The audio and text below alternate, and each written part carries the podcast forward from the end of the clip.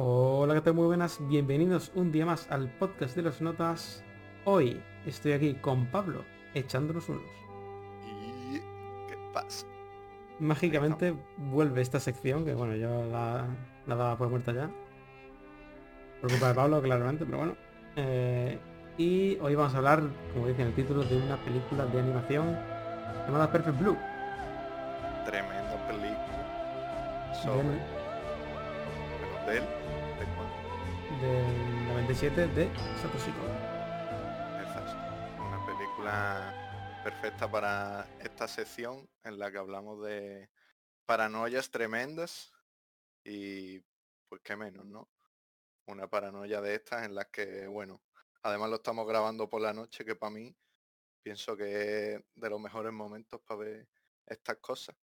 Porque pues estás ahí más concentrado, hay menos ruido y pues no hace falta tomarse los porros que se fuma el director para sentir lo que te lo que quiere que sientas en la peli, ¿no? Estás más cansadillo ahí. Y eh, además y estas pelis es- son loquísimas. Tiene ahí terror, que bueno, dentro de cabe por la noche. Mola, mola. Mola, mola, más. claro, claro. Yo creo que es perfecto, es perfecto azul, la verdad. Y- Bueno, para, la- para los que no lo hayáis visto, os hago aquí una sinopsis que pone aquí en Film Affinity, que dice, Mima es la cantante de un famoso grupo musical japonés. Debido al fracaso de ventas de sus discos, su manager decide apartarla del grupo y darle un papel en una serie de televisión. Mima cae entonces en una profunda depresión que la lleva a replantearse su vida y su carrera, pero su crisis se agrava cuando descubre que su vida está al alcance de cualquiera en internet y que alguien la está vigilando. Cuando la serie empieza a emitirse por televisión, Mima comprueba que la ficción se reproduce en su vida real. Sueño y realidad se confunden hasta el punto de cuestionarse su propia identidad. El desarrollo de los acontecimientos y su propia intuición llevarán a la protagonista a un desenlace absolutamente inesperado. Bueno, la verdad que te destripa toda la película. un poco sí, verdad. pero- sí, el- la- la gracia está en verlo también. O sea, te dice lo que pasa, pero bueno. Yo iría avisando de que no es una peli muy corriente, por así decirlo, es más, Claro. más experiencia que otra cosa. Y la tenéis en Netflix y Filming, así que a verla porque no a partir de apta para no apta para personas sensibles o menores de edad muy pequeños no lo sé. Y eso. Así que a partir de ahora hablaremos con spoilers. Bueno, eh, tú como... bueno que ya con la sinopsis Bueno, ya, pero suficiente spoiler ¿no? no decimos que al final tu amiga Ya, está ya, loca. Ni todo el mundo está Sí, sí. loco. Bueno, bueno Juan ya la ha destripado ya bueno para qué vamos a seguir con el podcast no lo hemos dicho todo no sé qué bueno, ¿cómo descubriste tú esta película, Pablo? pues me la comentó una persona no sé si te acuerdas quién Sí, me acuerdo, me acuerdo. Sí, era yo. Ah, mira, mira, eso es. Y ya está, pues simplemente me la bueno, me la recomendaste creo porque además, pues eso, te estaba pidiendo así, como siempre, alguna peli loca, ¿no? Y, y me dijiste, esta yo creo que te pega, no sé. Y, o que te, que te, que me iba a molar, ¿no? Y me la vi así y no sé, tuvo un algo que me tuvo enganchadísimo mientras la veía, la verdad. Era como, quería saber qué pasaba después, ¿sabes? Todo el rato. Porque la verdad que le mete una tensión que a mí eso pues me engancha un montón. ¿no? ¿Y tú qué? Pues yo sinceramente no me acuerdo cuando la descubrí. En plan, yo sabía que era una película, pues yo sigo a mucha gente que ve anime en Twitter, por bien o por desgracia. Y todo el mundo habla genial de esta película, en plan, es como, oye, esta película es como el altar, ¿no? Entonces yo, pues, obviamente, pues, la quería ver y cuando la vi, pues, descubrí que era ese altar. ¿no? Sí, La verdad eh, la verdad, mucho mérito para esta peli. Sí. Está tremendo. Y con el perdón de Hayao Miyazaki, esta es mi película favorita de, de anime. Yo quizá en su momento, la primera vez que la vi lo pensé, pero como la vi recientemente para este podcast, pues, pues dije, uff, en verdad comparo que mira, que yo lo decía porque en verdad para mí todas las pelis de anime o todas las que he visto no llegan a un nivel que me guste muchísimo nunca. Y esta, la verdad que era de puta madre. Pero mm, también en la animación me gusta, yo que sé, el rollo como Ghibli y eso, que se exprime mucho más. Y mira que esta animación está perfecto, que eso cabe destacarlo, está mm, brutal la animación en esta peli. Yo, Pero yo que yo que, que- que recuerdo que tampoco la animación era tan increíble. Que tiene como ese dibujo tan, ¿no? Tan de los 90, tan Claro. antiguo. Y no sí, se apreciaba mucho, pero joder, la animación está genial. claro, sobre todo lo que es mm, los movimientos y eso, eh, está muy detallado. Ahora las caras y eso claramente con intención de ponerla un poco amorfas y eso. Y que en plan está hecho queriendo. Pero aparte de eso, pues en Ghibli este tipo de películas como que veo más imaginación, creatividad en el sentido de por los bichos que dibujan, ¿no? Como las formas que hacen todo eso. Aquí pues digamos que son cosas entre comillas de lo, lo mundano, digamos, normal, común, digamos. No sé. Entonces, como para tenerla como prefería, no. Pero muy buena, muy buena, la verdad. Bueno, sí, lo que tú dices es que no aprovecha quizá tanto la animación como lo hace Ghibli, no solo en, en calidad, sino en imaginación, Claro, ¿no? Es como claro, el claro. medio sin límite. Pero bueno, aún así yo creo que la aprovecha de otras maneras, que después diré. Sí, sí, sí. La verdad que el- la estética se ve muy guapa y además pues un poco de locura así que, que queda muy bien, que se, se pueden hacer cosas que cuestan mucho más hacerlas en la realidad con personas y eso, una cámara. Está muy bien para eso, la animación. Sí. Y bueno, si quieres, mm, comenzamos a analizar poco a poco la peli. Yo quiero destacar que empieza con, con los Power Rangers. Y, y luego pasa de Power Ranger a, tú sabes, algo súper turbio, ¿sabes? Entonces, cabe destacarlo, ¿no? Bueno, también hay que contextualizar que esto, lo que ocurre en la primera cena, que es pues eso, las chicas bailando, ¿no? Mm, Es algo muy común en Japón. común. Sí, lo- la cosa de las idols, pues eso, es como figuras que son famosas y están como abiertas al público de una manera un poco extraña. sí, eso es un tema ahí que un poco controversial quizás, ¿no? Así que yo creo que hay Eh, algunas que no pueden ni tener pareja o algo por el estilo.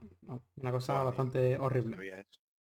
Ni idea, ni idea. Pero sí que es un tema ahí que se conoce de Japón, que es parte, pues, digamos, de su cultura.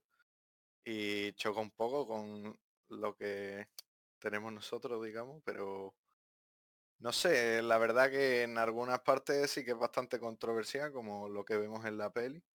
Bastante controversial, ¿no? Que es un- una porquería, una guarrada, eh, una... en fin. Pero yo qué sé, si se limitan a ser cantantes sin ser explotadas y tal, que no suele ser así, pues bueno, pero es que es turbio, es turbio, es que te metes en este tema y bastante pero turbio. bueno, es que, claro, re- Desde aquí no podemos opinar porque en Japón tendrán su puta Claro. cultura y, y como el sueño de muchas chicas es, ser- es ser esto, ¿sabes? Como bueno, Mm. pues Pues sí, pues aquí sí. estamos. Es, es difícil de, de ponerse en, en situación, porque es que es otro, otro panorama completamente diferente. Además, creo que te lo resumen perfectamente la película. Al principio cuando el mi maníaco, que es este tío que tiene la cara un poco desfigurada, está la tía bailando y el tío como que hace como un plano extraño desde su mano, como si estuviera... eh, como si fuera... Adorándola, ¿no? No, como si fuera su muñeca directamente. en plan, Ah, sí, es verdad, es verdad. Hostia, ¿qué no lo había pensado así. Sí, como que la coge así, como si fuese en miniatura. Pues sí, pues sí. La verdad que el personaje ese es como mm, la personificación de lo que sería la pesadilla de estas idols, ¿no? El, un nota súper obsesionado hasta el rollo, bueno, esto en la actualidad se le llama stan, el estanear a alguien, pues como yo, por rollo ahí, quizás incluso obsesivo. Y, y pues nada, el tío este es como muy obsesivo y, y creepy, ¿sabes? Que la, acaba liando en la, la peli. Pero bueno, o no, ¿no? Quién sabe, a lo mejor no era verdad, es que como la peli es un poco Claro. así, que no se sabe casi nada, pero bueno. muy interesante el, el Yo no sé si abrir el melón, pero este tema no es como... Yo, yo pensaba el tema este, ¿no? De la gente famosa, ¿no? Que tiene sus stalkers y sus stans, ese que estabas hablando tú, Sí. Que no conoces el término. Y no crees que... Porque yo pensaba que, bueno, esto ya ha pasado, ¿no? Pero no crees que ahora está como incluso más con los eh, youtubers y todo el rollo. ¿no? Los influencers, todas esas mierdas, ¿no? Claro, claro. Sí. Sí, sí, realmente algo que se lleva gestando, digamos, incluso desde los Beatles o, o desde eso es como algo que tiene la humanidad dentro que necesita ese llevar, tener un fanatismo hacia alguien, no sé, que por cierto yo no sé por qué, no comparto para nada, en plan no solo sé fan de alguien por, o sea, no sé, por lo que haga ni nada, en plan, me puede caer bien la persona o me puede gustar lo que hace, pero no decir, eh, es que es Dios, ¿sabes? En plan, no sé. Sí. Eh, me es complicado eh, entenderlo del todo, en plan, no asimilarlo, digamos, en mi persona, pero es como algo que, que siempre ha estado ahí y ahora cada vez, pues, quizás es más porque quizás es porque lo estamos viviendo de cerca, pero sí, sí, está que parece que hay gente que, que se le va un poco la cabeza con esto, ¿sabes? De fanatismo a hierro, Eh, Yo tampoco soy muy de endiosar. Sí que me gusta, por ejemplo, si estoy viendo una peli o algo y tiene un trasfondo interesante en el director o algo por el estilo, si me interesa saberlo, pero no, por lo demás, tampoco, pues me claro, es gustan, que me Es que una cosa es, por ejemplo, yo veo ahí a, al Brad Pitt o haciendo actuaciones guapas ahí que dice ellos, que bien actúa, no sé qué, pero pero no es como y yo Brad Pitt es que es mi ídolo, me pongo póster por toda la habitación de este tío, me encanta, quiero ser como él, me pongo el pelo como él, me pongo cachas como él, no sé qué, ¿sabes? En plan, ese rollo es el rollo de estanear a alguien, ¿sabes? Y no, para nada me va eso, la verdad. Es como yo quiero ser una persona completamente independiente a cualquier otra, ¿sabes? En plan, no ve a, a este y digo, quiero ser como este, ¿sabes? No sé. En cierto modo lo entiendo, ¿sabes? Pero, uf. Bueno, Y aquí tenemos por esa degeneración del personaje este, que es que es como ya eh, la enfermedad, digamos, en sí, de. La vuelta de tuerca, a ti. Ella directamente, mm, este tío como que no permite que no sea suya, por así decirlo. Como Mm, esa O que persona, no haga lo que él quiere, ¿sabes? claro. Porque, con- por ejemplo, cuando se hace actriz se cabrea, ¿no? Y bueno, así hablando del inicio también, a mí esta película me recuerda mínimamente un aspecto con una peli que hemos visto los dos que es eh, Lost eh, Highway, ¿no? Lo de ca- Carretera Perdida, Sí, sí. de David Lynch, que, No me acuerdo que- casi nada. bueno, ya, pero que introduce la peli, después de esta escena hay una escena como de terror, o muy intensa, que, introduce la peli. Y ese aspecto, pues eso, hablando de diferencia, me, me recuerda un montón, ese momento de terror máximo de qué está pasando. eh? Sí, no. Sí. A mí, a mí es, ese es el rollito que me gusta, cuando de repente empiezas a notar una esencia ahí en el ambiente que dices, uff, Sí, sí. buen rollito, ¿eh? A mí, Y bueno, os recomendamos desde aquí Carretera Perdida, que vamos, tiene una escena Sí. de terror al principio, te lo juro, me gusta bastante más que esta, la escena esa. sí, ¿no?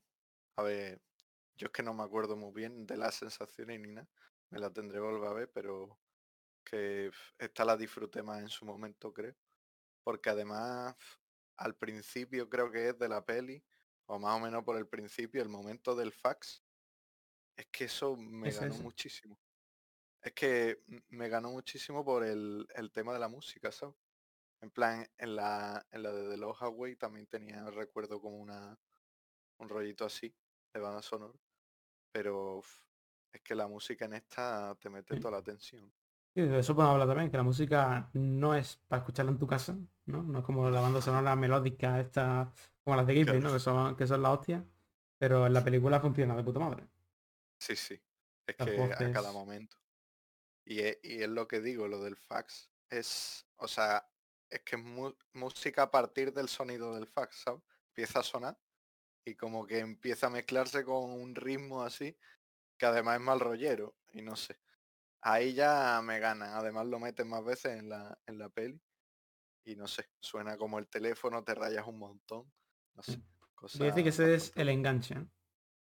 A mí me enganchó en ese momento. Sí. Eh, la primera vez fue como, uff, esto es intenso, esto es intenso. No sé, porque además no te lo esperas. Al principio ves a las idols ahí, quizás da un poco mal rollo la cara del tío, pero ahí lo notas serio, ¿sabes? Está guapo. Mm. Bueno, después de esto pues ya empieza la película, por así decirlo. La tía empieza a ser actriz y empiezan a suceder cosas raras. Vamos, empieza a ser actriz porque eso ya como que no o no tiene tanta fama en, en lo que sea idol, ¿no? Digamos que está intentando llevar a flote su carrera, ¿no? Sí, bueno, lo que dice ella, lo que dice ella es que quiere cambiar, quiere cambiar de aire. Claro. Y deja eso y, y, la manager pues cree que es buena idea. Bueno, o la manager o el, el nota que le dice, eh, puedes hacer esto, ¿sabes? No sé. No me acuerdo quién era, pero que les dicen, te puede meter actriz, vamos. Y ahí empieza a irse de madre, porque claro, pues no puede ser actuar en algo normalito, ¿no? pues empiecen a meterle ahí un poco de desnudo, no sé qué, y incluso pues al final llega a, una interpretación o no de violación, eh, que es que depende de cómo te lo tomes, porque en la peli hay cosas que son reales y cosas que no, sí, como spoiler, como adelanto. Eh, pues esa violación, digamos que se supone que es una actuación, pero mm, puede ser también que ella lo recuerde como actuación mm, para ocultar ese mal recuerdo, ¿no? Porque a partir de ahí, además, después de en la peli es cada vez más loco. Entonces quizás mm, sea un poco como mecanismo de defensa del cerebro, ¿no? Y ahí es cuando empieza realmente la dinámica de esta película. Cuando ya empieza a mezclarse la realidad de la ficción. Creo yo. Claro desde el punto de inflexión porque joder, es un punto bastante heavy. Sí, sí. De una puta es que se, ve que es como actuando, pero queda loquísimo. La verdad que además ahí los actores de doblaje de puta madre porque da muy mal rollo. Y, y vamos, que es que quizá por cómo se ve además, no sé, mm, sea completamente verdad y la nota pues ha intentado evadirse de eso, escapar de ese recuerdo. Y le ha llevado a quizá una esquizofrenia, una mm, de esto de, ¿cómo era lo de esto de identidad? Eso. Em,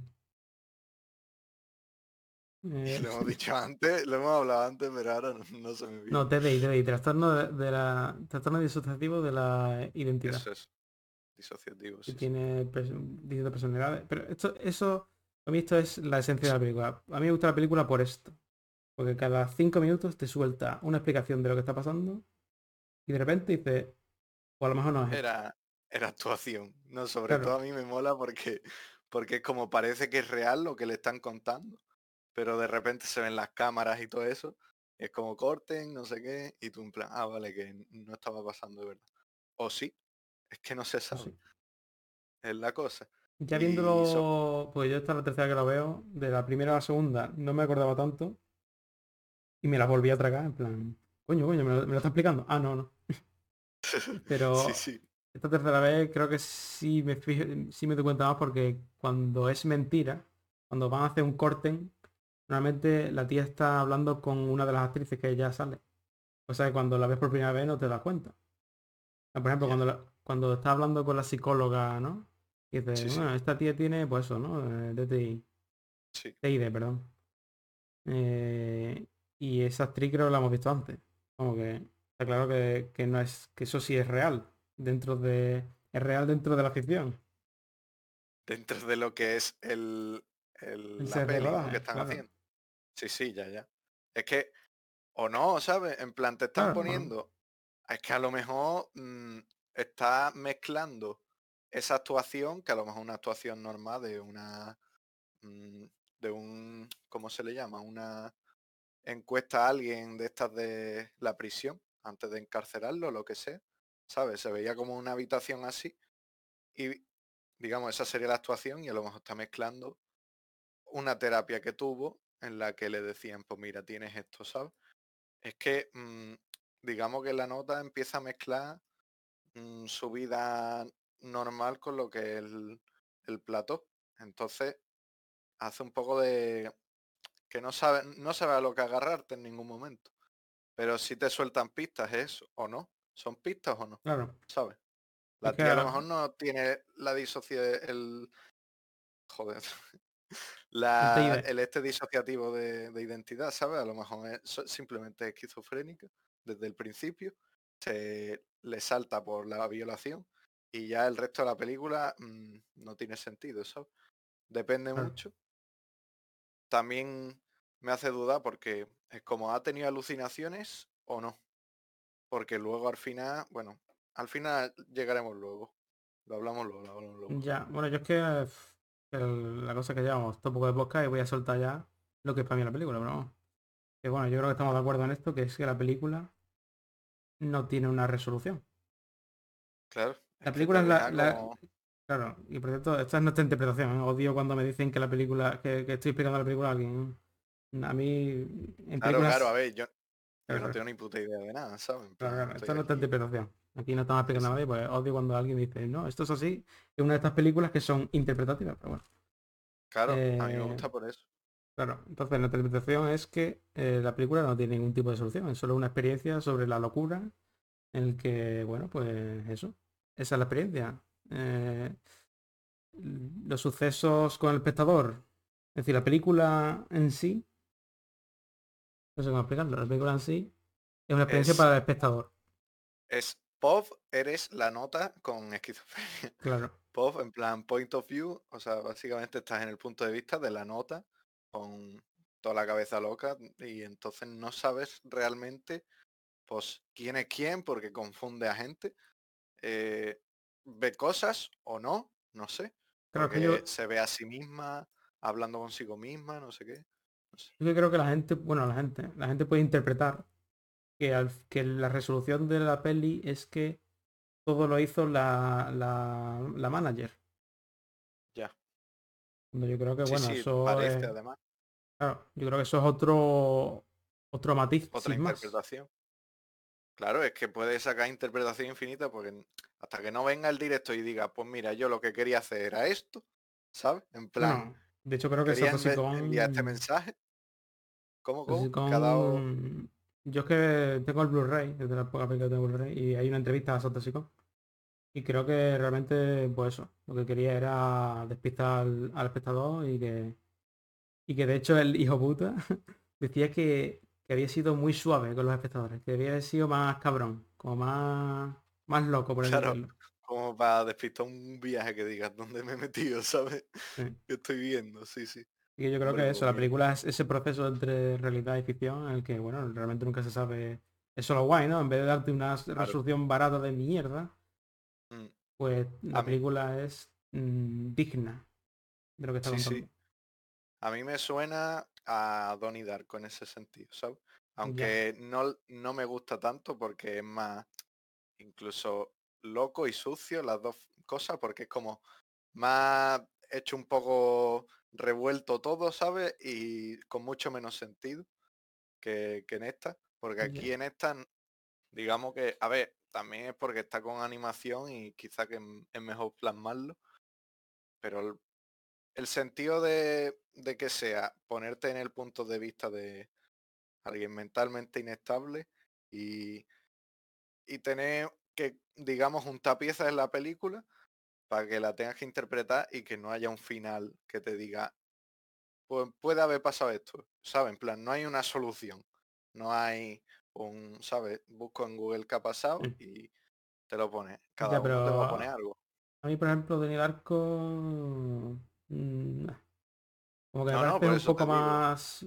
Como más eh, efectista, por así decirlo, que esto. Como que quiere ir Sí, a sí, sí. esto. Quiere ir a, Claro, claro. A la duda, pero sin tener sustancia.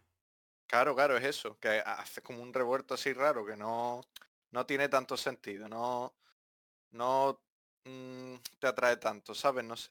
A mí me pasa igual, es como mm, está como que le pega todo esto, ¿sabes? Es como ha hecho, ha tratado un tema interesante, ¿sabes? Además, el- toda la trama a lo largo de la película te engancha por porque están sucediendo cosas, digamos, importantes para la vida protagonista, no sé. Y, y todo, digamos, que tiene cierto sentido. En plan, que la tía acaba así y todo eso, no sé. Y, y bueno, no sé, yo le he visto un poco de similitud en el sentido que son dos mentes locas, estás en su punto de vista. Y no hay un, un final exacto, ¿sabes? En plan, con Donnie Darko igual, tú te vas a teorías y eso son teorías, ¿sabes? Y también recuerda un poco, mm, de esto lo hablamos, ¿no? Porque íbamos a hacer, de hecho íbamos a hacer podcast antes de este, íbamos a hacer podcast de una película de Amenábar que se llama Abre los ojos, ¿no? Abre tus ojos. Sí, sí. Que básicamente pues tiene, no tiene nada que ver la trama, pero el, por la sensación es muy parecida. Sí, claro, es que como está en un... Ahí es que a lo mejor el, las conclusiones que puedes sacar de la peli sí que son más fijas, porque Ya. En plan, o ha pasado esto, ha pasado lo otro, digamos. Claro. Pero mm, sí, como es en la mente de un colgado, digamos, pues, sí.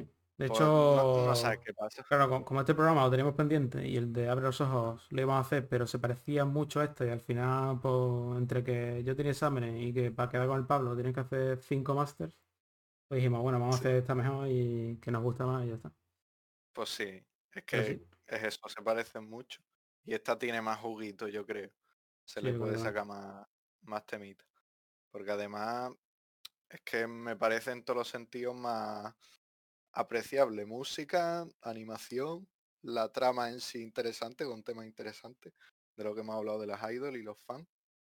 Y, y pues bueno, el tema turbio, así. Y Pero turbio, relacionando un poco con, con Abre los Ojos sin decir nada Abre los Ojos, ¿no crees que aquí esta película también tiene una importancia el aspecto? Pues si nos damos cuenta, las personas alrededor de Mima, que es la protagonista, son la manager, que bueno, físicamente no es perfecta obviamente, y, y el mi maníaco, que es el colgado, que tiene la cara desfigurada. que, bueno, Y también me acuerdo del fotógrafo. Tiene la cara que no vea. No sé si te acuerdas, pero no, no me acuerdo. uf, tenía como los ojos que se le iban a salir así, ¿sabes? En plan, se, se le iban. No sé. Se notaba que estaba enfermito también, ¿sabes? En plan, la mola porque te ponen unas caras que dicen mucho de la personalidad de, de cada uno. No sé por qué, porque en la realidad quizá no es así, pero al ser animación te lo expresa muy bien, ¿sabes? Como te queda muy claro. Uno de los puntos clave, que no solo es el punto clave de esta película, sino de la puta obra en general de Satoshi Kon son las transiciones, tío. Cómo me mola las transiciones que hace este tío. Si veis toda su obra, bueno, yo a mí me falta Paranoia Agent, que es un anime de 13 capítulos así, que lo- lo- está en filme y me la estoy reservando porque es lo último que me queda de Satoshi Kon. O podéis daros cuenta de eso porque vamos, en Millennium Actress, en Paprika y en Tokyo Fathers es un poco más sutil, pero también hay de eso, vamos, las transiciones son impresionantes. Sobre todo en, en Millennium Actress son increíbles. ¿eh? Sí. Si, no, Mi- si no has visto, te la recomiendo. ¿Cómo es? ¿Cómo es? Millennium Actress. Actriz. Y, Actress y de hecho, Paprika, a lo mejor hablamos de ella algún día en este podcast. Eso, eso te iba a decir, que Paprika la teníamos como pendiente. Y otra paranoia de esta que entra bien para el podcast, de los sueños así guapos y como es animación. De, es de este tío, vamos, que lo acabo de decir. Pues, pues de puta madre, se, se ve guapísimo todo. Sí. Y ya volviendo a la ahí película, ve- sí, ahí, ahí sí que intenta llegar más a, la- bueno, no lo intenta, pero que llega más a lo que decía yo de Ghibli, de la creatividad con la animación. Eso sí está todo guapo, pero la película en sí no me gusta tanto como esta, por ejemplo. Si haces una mezcla, a lo mejor Ya. sería la perfección. pero no sí. sé, no sé. A mí también me gusta un poco menos, pero quizá porque esta la hayamos visto antes, ¿no? Y a lo mejor nos sorprende la otra más. Ah, puede ser. Como... No, sí, la, la sí. gente la tiene esta siempre mejor, creo yo. Perfecto. Sí, ¿no? Es que yo creo que se puede valorar mejor, es que no sé. La de... Ópera sé. prima, ¿eh? Primera película de Satoshi Kon, vaya Es que bestia. encima, encima, o sea, lo primero que hace y saca esto, ¿cómo puede ser? Este tío es un máquina. Ojalá pensase. A lo mejor nació y se le ocurrió la perfecta idea, la fue así depurando con los años. Y es que claro, ya lo tenía todo preparado, no sé. Quién sabe, a veces pienso cosas así. De Pero no hecho, sé. eh, estoy viendo también, porque en el Blu-ray te trae una entrevista al director de Madhouse o algo así, que es el estudio de animación. Como que querían hacer esta historia y bueno, se la dieron a Satoshi Kon, es decir, que la historia no es suya. Lo que es suya es todo lo que hay detrás de, de cómo se reali- cómo, bueno, cómo está dirigida y cómo está realizada. Plan, otro Claro, director no claro, hubiese vale, hecho eh, esta master pieza. Vale, vale, vale. Entonces tiene un poco más de sentido, sí, sí. Vale, Y pues bueno, ya volviendo a la peli, yo la peli la puedo afron- eh, la afronto de dos maneras, hablando de los temas ya de los que hablo. De la identidad Ajá. y un La identidad, digamos, poco sí, de cada persona o de la protagonista en de la, concreto. bueno, de la protagonista en concreto. El problema de identidad este que tiene, no sabe Sí. quién es, que no sabe lo que hace, bueno, el rollo Sí. este. Y el tema de la fama, que es como podría ser una crítica, ¿no? A, una crítica, no, un, no sé cómo decirlo, como una visión, ¿no? De qué es la fama y hasta dónde puede llegar esos límites. Claro, los límites de la fama, sí, sí. Y además, Desde luego. hablando de una película del 97 ¿eh? y ya introduce el tema de internet, que es bastante curioso. Sí, además se ve ahí los móviles súper, Sí. en plan que son, digamos, antiguos, ¿no? Y todo, el fax, que digamos que ahora es como casi inexistente. Bueno, aunque allí lo usan todavía, ¿no? Por y eso. Me suena a mí un poco como un porqué. Pero sí, sí. ¿Y alguno más? ¿Solo son esos dos temas? Yo he visto esos. No sé si tú a lo mejor... Hombre, mm, claro, con identidad básicamente coges todo lo que abarca el personaje Claro. de la tía esta. Luego yo, es que la fama es solo centrándose en lo que el, cómo lo vive la tía, en plan, lo que es sentir la fama, pero también trata el tema de la obsesión por parte de, de la Sí. peña, ¿no? O- Este tema de, es que cuando algo mm, influye tanto en el mercado, como puede ser este tema de, lo- de las idols, pues se vienen muchos interesados, ¿no? Como puede ser por los que vinieron ahí a decirle, oye, pues actúa para esto, actúa para esto, mm, haz de modelo, no sé qué. Eso mm, básicamente se estaban aprovechando de, de su figura porque al final funciona así, lamentablemente. Y, y eso es un tema que trato también muy realista y una crítica todo buena, ¿sabes? Porque pues es algo chungo, ¿sabes? Es como mm, tratar a eso, pues a la persona como un producto, en fin. Pero sí, más o menos gira en torno a, a esos temas, sí, sí.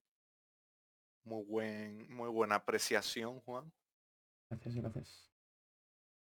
Y Bueno, nada, en general, y aparte que- que, la... Es curioso porque es un anime de... te- de- también tiene terror, como hablado antes, que yo animes de terror mm, pocos conozco o pocos conozco que sean buenos, por lo menos. No claro, sé a, mí se me viene, eh, no es anime, pero es el manga este de, ¿cómo era? Junji Ito. Ah, Junji Ito, sí.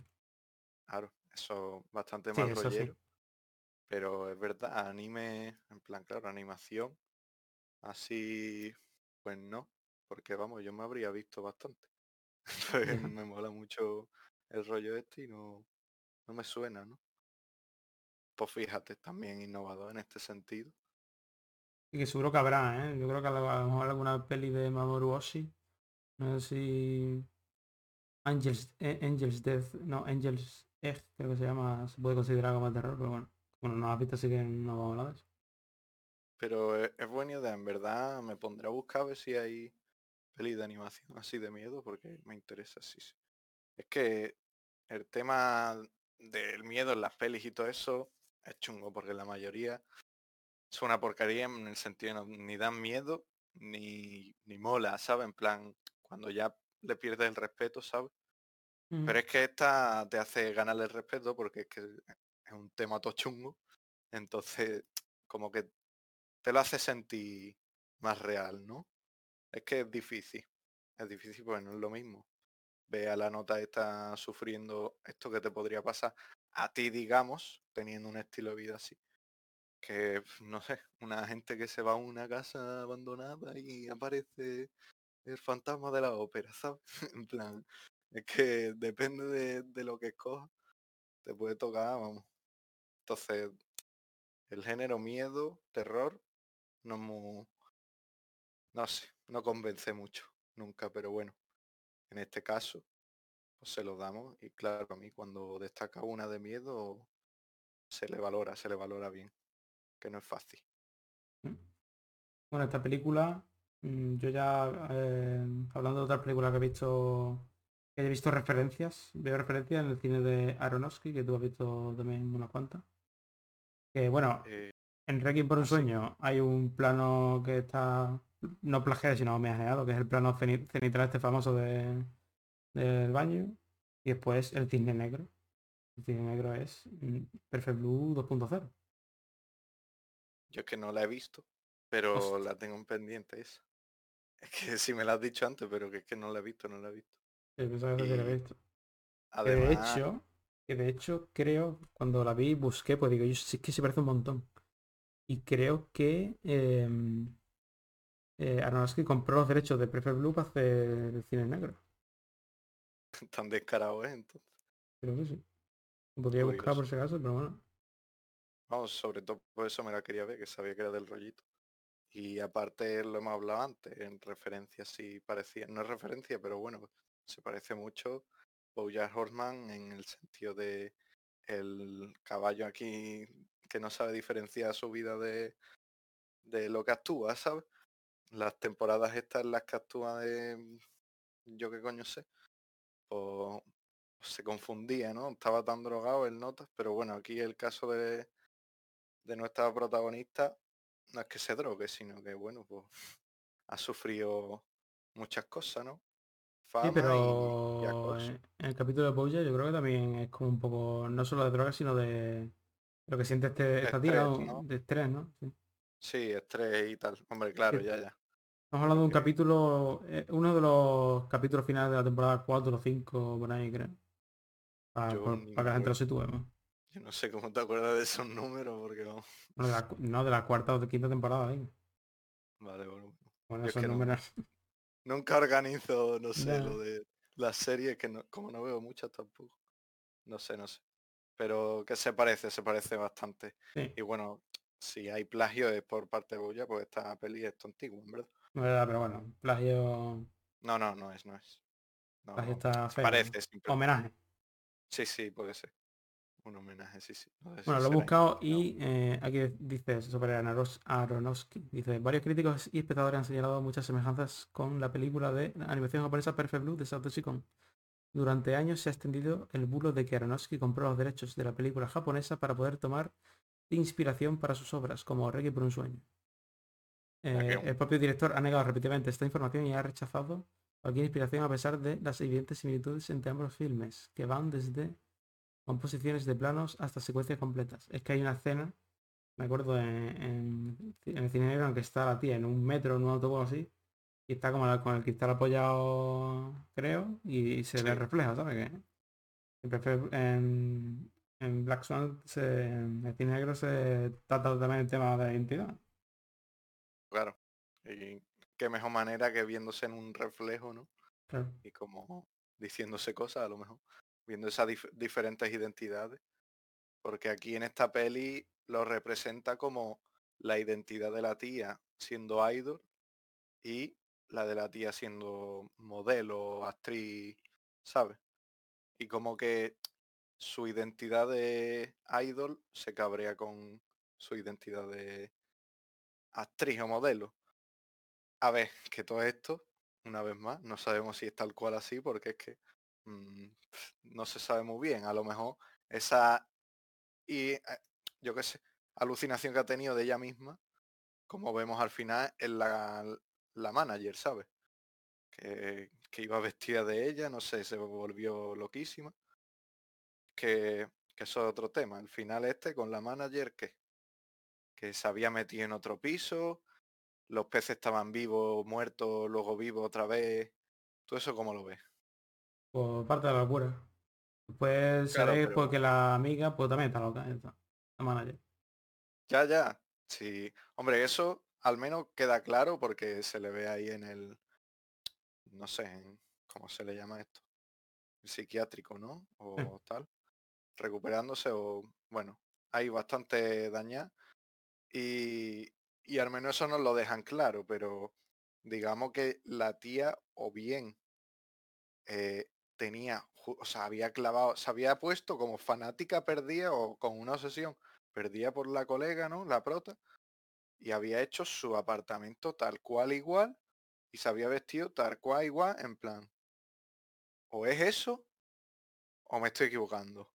Y era el apartamento de la otra, porque es que mira la ventana y ve que no, no es el mismo sitio, yo creo que la, que la manager, eh, por lo que hemos hablado antes, ¿no? De lo del aspecto, ¿no? Además que la tía vaya donde vaya triunfa, ¿no? De, de- de Sí. modelo o de cantante triunfa. Entonces yo creo que la manager pues es una, es una envidiosa y al final se, Sí, se convierte le puede la obsesión, la, la Claro. envidia y pues bueno, como que le intenta imitar en todo. Es como el otro, la otra cara de el, fa- el Claro, de, de la fama. es, Está No, el obsesivo y el envidioso. claro. Y vamos, te pone ahí justo los dos fanáticos mm, del límite de la locura, ¿sabes? Al final.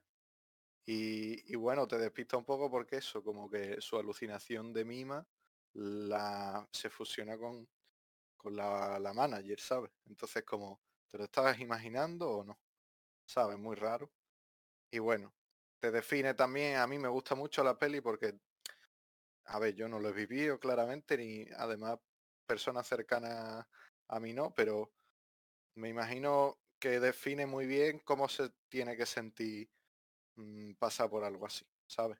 Porque hay muchas escenas de su habitación, cada vez mucho más desordenadas, los peces se le mueren completamente por despiste, en plan, que es que mucho estrés, además puedes empatizar perfectamente por todo lo que te enseñan en la peli, entonces es como que lo vives tan bien que dices, me lo imagino perfectamente que esté pasando por esto, aunque yo no he llegado a ese nivel de locura, ¿sabes? Ujú. Un Pero, poco The Father, ¿no? La última película claro, sí, pero ahí, ahí ya te presentan que el, el nota tiene Alzheimer, pero aquí mm, digamos que la tía o no tiene nada o no ha surgido, digamos, no ha brotado esos brotes psicóticos o lo que sea. Y digamos que le dan una causa muy bien explicada, ¿sabes? En plan, mm, pasa esto en la peli, tal, tal, tal, y por eso, pues la tía se pone así. Es como que lo veo muy bien justificado, ¿sabes? No es fácil ponerte situaciones de estrés, como otra película podría simplemente poner a, a dos personas rompiendo y uno se vuelve loco y ya está, ¿sabes? En plan. "Buah, mm, lo he dejado, entonces ahora, guau, Y además que ver el desarrollo de la locura está guay, ¿no? Y por cierto, Claro, eh, remarcar que esta película no dura ni hora y media, ¿eh? Lo que consigue sin durar hora y media es increíble. ¿eh? Sí, sí, es que además, mm, como no puedes mm, dejar de prestar atención, es como, no sé, mucha intensidad condensada, la verdad. No sé, ni siquiera, nunca me doy cuenta de lo que dura, no sé. Estoy tan concentrado que no... Pero Y, vamos, que y hablando más del, razón para vérsela, chavales. y hablando del plano final, te deja un poco loco cuando dices yo estoy perfectamente y lo que te da la sensación es que no está perfectamente para nada, ¿no? El coche se monta y mira al espejo de...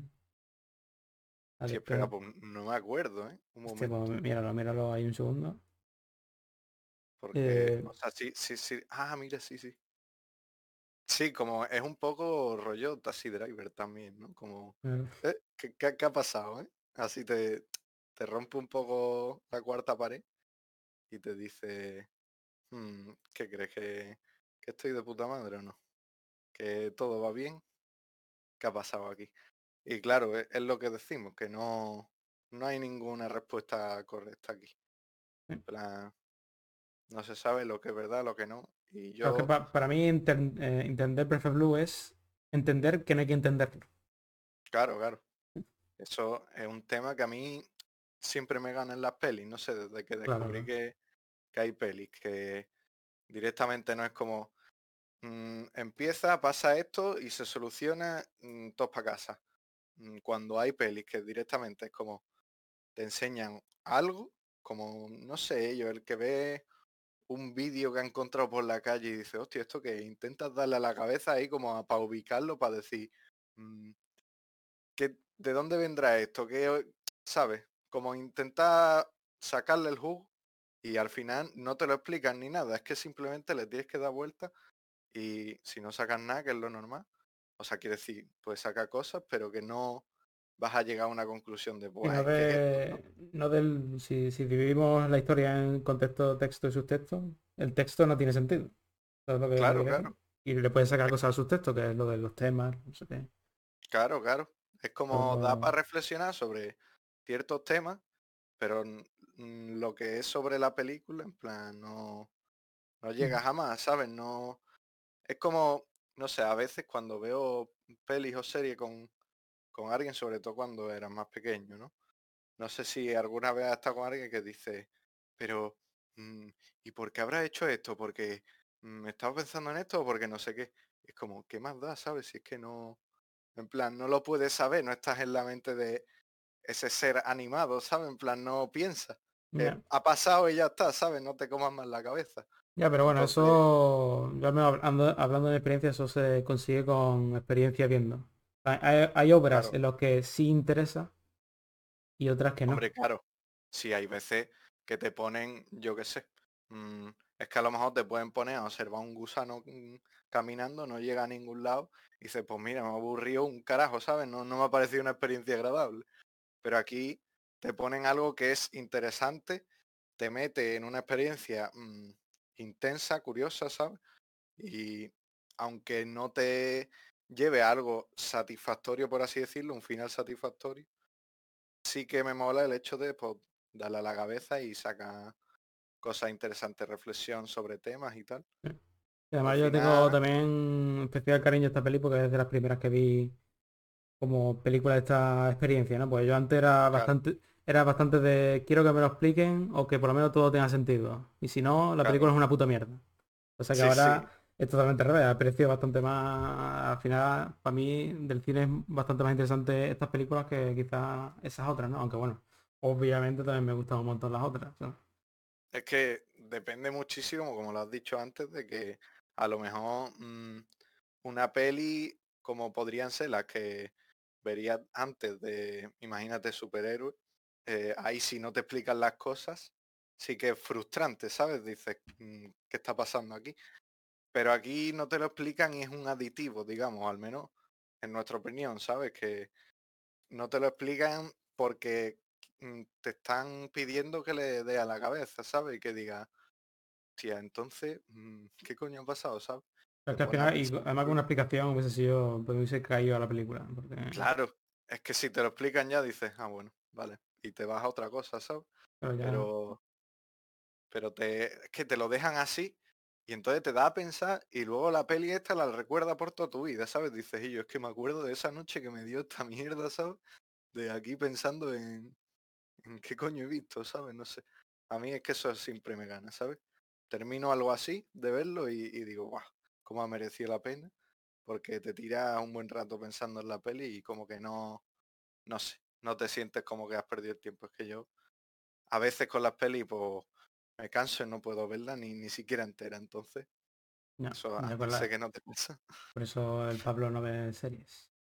Exacto. Bueno, veo series, pero muy ocasionalmente, ¿no? Es que cuesta, cuesta, no sé. Es que yo valgo más para videojuegos aquí donde me ve, en un poja de películas. Pero Bueno, no, hemos comentado juegos también. ¿eh? bueno, es verdad, es verdad. Puedes De escucharlo, hecho. tío. Nuestro juego de Return, no, de Return no, de mm, Edith Finch y de Sayonara Wild Hearts, tío. Wow. Ahí está, además los conozco. Y de hecho, íbamos a comentar, bueno, esto no sé si se puede decir. Se pueden hacer promociones de futuros podcasts. Sí, claro. Y vamos a comentar en un futuro seguramente bastante lejano, ni era autómata, ¿no? Es verdad. Todavía no lo sé, ¿eh? Bueno, aún así, aunque Ah. Rodrigo se caiga, yo hablaría contigo, si quieres. Claro, yo por mí, de puta madre, aunque Y- todavía no lo he acabado, ¿eh? Estoy en ello. pero Ya, yo, bueno, no, estamos yendo el tema. Eh, Sí, sí. Por mí lo podría dejar aquí. anunciamos que este, bueno, este, esta sección ha muerto, que yo pensaba que sí. Pues esta película me la vi ya hace como dos semanas o algo así para grabar, o tres. Y el Pablo, pues bueno, no me avisaba para grabar, entonces digo, bueno, pues este chaval es que yo voy muy por lo que surja, la verdad. Esto de planificar cosas, uff, que va. No sé, Pero bueno. Bueno, quizá la siguiente... más, más para desear, ¿sabes? En plan, me hago desear aquí en el, en el podcast. La siguiente quizás sea Arrebato. No lo sabemos muy claro, me pero gustaría, Me gustaría, Yo no la he visto aún, así que no tengo opinión de ella, pero a Pablo le gusta mucho. Está perfecto, sí, sí. Y curiosamente se la recomiendo yo, pero bueno, eso es otro tema. bastante extraño, sí. No se la ha visto, pero me la recomiendo. Eh, así que lo dejamos aquí. Oh. Anunciamos que, eh, como os dicho antes, Satoshi probablemente volverá a este, esta sección con Paprika. Y bueno, también decir que por desgracia Satoshi Kon murió en no sé en qué año, 2008 por ahí. Bastante terrible. Mm. Yo cuando vi esta película no sabía que estaba muerto y cuando lo descubrí fue casi que me dolía bastante. Como, Dios mío, no puede ser. Pues sí, pues sí. Pero bueno.